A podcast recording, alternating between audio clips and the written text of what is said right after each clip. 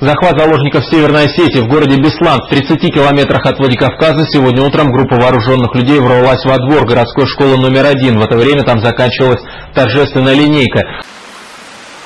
И тут уже все за оцеплением и в его кольце понимают, что происходит.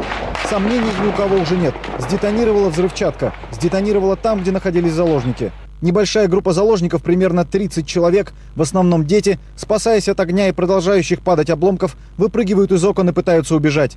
Им в спину тут же раздаются автоматные очереди. Бандиты со второго этажа расстреливают бегущих школьников.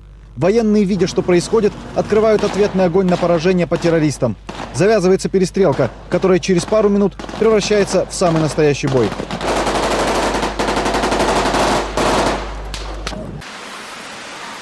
Сегодня вся Россия, вся Россия переживает за вас, скорбит вместе с вами, благодарит вас и молится за вас.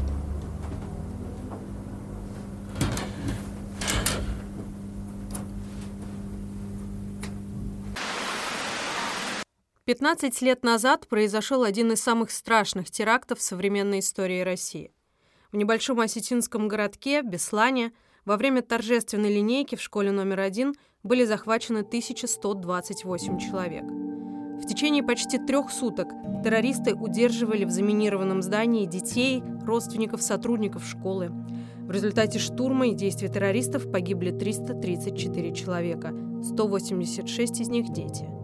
Свыше 800 человек получили ранения разной степени тяжести.